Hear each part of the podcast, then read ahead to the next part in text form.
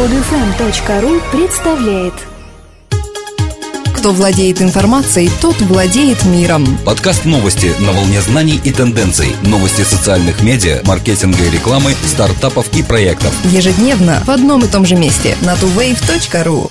Партнер выпуска новостей – форум webimha.ru. Все, что нужно веб-мастерам, оптимизаторам и владельцам интернет-бизнеса. Уже сейчас доступны бесплатные аудиты сайтов и возможность узнать статус сайтов ДМОЗ от редакторов известного каталога. Форум webimha.ru. Ваше мнение имеет значение. Здравствуйте! Сегодня 12 марта 2012 года. И с вами в студии мы, Елена и Дмитрий. Компьютерный вирус охотится на противников Путина. Компания Symantec сообщила, что вирус маскируется под документ Word с информацией о митинге оппозиции на Пушкинской площади 5 марта. На самом деле в почтовом спаме рассылается троян дропер. Когда пользователь открывает файл, он действительно видит сообщение в поддержку антипутинского митинга с картой, где указано место проведения митинга. Однако одновременно с открытием файла компьютер пользователя заражается вирусом трояном, который переписывает и удаляет пользовательские файлы.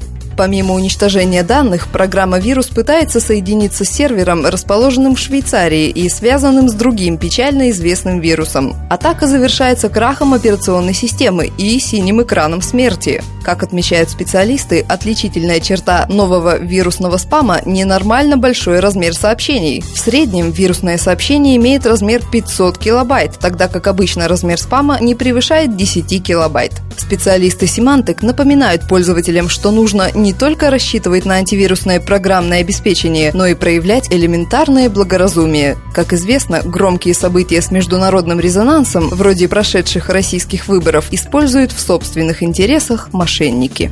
Обещания всегда были одним из главных инструментов завоевания власти или популярности. Даются они, как правило, с той же легкостью, с какой и забываются, когда цель уже достигнута. Однако теперь к раздаче обещаний известным людям придется подходить более ответственно. В сети заработал ресурс обещания.ру, на котором будут публиковаться обещания и прогнозы политиков, предпринимателей, спортсменов и других публичных персон. Как сообщил директор по развитию ресурса обещания.ру Максим Ганенко, добавлять их смогут как пользователи, так и редакция проекта, штат которого пока насчитывает 10 сотрудников. Главный спонсор ресурса – инвестиционный фонд «Урал Сибстрой Инвест». По словам Ганенко, сейчас перед сайтом не стоит цель зарабатывать деньги. Главное – сбор максимально большой базы обещаний. Все обещания на сайте датируются так же, как и их исполнение. Согласно рейтингу персон, опубликованному ресурсом, больше всех обещаний и прогнозов раздал на сегодняшний день Владимир Путин. Один из его прогнозов, сформулированный им как «победа будет за нами», уже выполнен. Среди обещаний Путина есть и довольно экзотические. Например, «буду носить бревно на субботнике, как Ленин». Дата выполнения – 12 сентября 2012 года.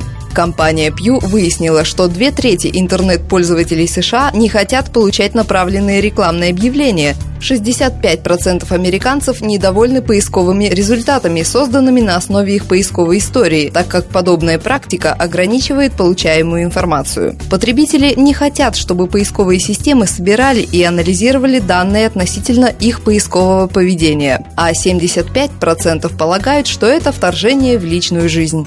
Поисковые системы в настоящее время означают для людей гораздо больше, чем, например, еще в 2004 году. Процент людей, пользующихся поисковыми системами, вырос за 8 лет на 35%. Согласно исследованию компании Pew, 52% американских пользователей интернета считают, что поисковые результаты стали более полезными и релевантными. 40% не заметили значительной разницы, а 7% считают, что ситуация ухудшилась. И все же, несмотря на то, что большая часть респондентов считает поисковые результаты в настоящее время полезными и релевантными, американцы продолжают возражать против персонализированного поиска. 12 марта, в День свободы слова в интернете, международная правозащитная организация «Репортеры без границ» опубликовала очередной доклад, посвященный положению со свободой слова в сети в разных странах мира. К прошлогоднему списку врагов интернета, то есть стран, в которых интернет подвигается цензуре со стороны государства, добавились Белоруссия и Бахрейн. Ранее там находились Мьянма, Китай, Куба, Иран, Северная Корея, Саудовская Аравия, Сирия, Туркменистан, Узбекистан и Вьетнам. А вот Россия пока не значится среди стран, в которых интернет подвергается жесткому государственному давлению и контролю. Репортерами без границ наша страна занесена в группу государств, интернет в которых находится под надзором. Компанию России составляют Австралия, Египет, Франция, Южная Корея, Шри-Ланка, Индия, Казахстан и еще несколько стран. Репортеры без границ – международная правозащитная организация, действующая под патронатом ЮНЕСКО. День свободы слова в интернете отмечается ею, чтобы привлечь внимание общественности к проблеме свободного доступа в сеть по всему миру. Один из организаторов и активных участников бойкота САПА, фонд Викимедиа, официально заявил о переводе своих доменов от GoDaddy к Mark Monitor. GoDaddy, предоставляющий услуги регистратора доменных имен и хостинга, оказался в роли отщепенца среди интернет-компаний. Поддержав в числе первых скандальные законопроекты, руководство компании затем изменило свою позицию из-за угрозы бойкота со стороны клиентов. Фонд Викимедиа, которому принадлежит крупнейший некоммерческий сайт Википедия, пообещал расторгнуть деловые отношения с GoDaddy. И, похоже, внезапная смена взглядов последней не помогла сохранить мир между компаниями. Перенос доменных имен – тяжелый процесс, особенно когда дело касается сайта с сотнями миллионов посетителей. Любая ошибка или сбой в процессе могут нарушить работоспособность всего сайта. К счастью для Вики, в ее случае таких проблем удалось избежать. Facebook представил новый инструмент, позволяющий пользователям подписываться на интересующие их темы так же, как на обновление отдельных аккаунтов. Новостные ленты теперь станут похожими на персонализированные газеты. Вкладка «Интересы» находится на левой боковой панели домашней страницы Facebook. В течение нескольких недель функция будет внедрена для всех пользователей. Вы сможете создавать собственные списки интересов и подписываться на их обновления, подобно тому, как это происходит в Twitter.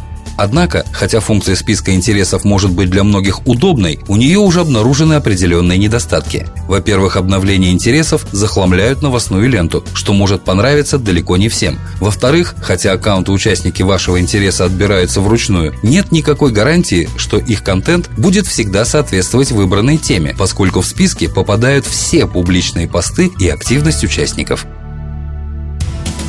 Друзья, мы выпустили приложение для Android. Скачать его можно по ссылке в подкасте, ввести в поиске Android маркета слово TuWave на английском или на нашем сайте tuwave.ru. Скачать другие выпуски этой программы и оставить комментарии вы можете на podfm.ru.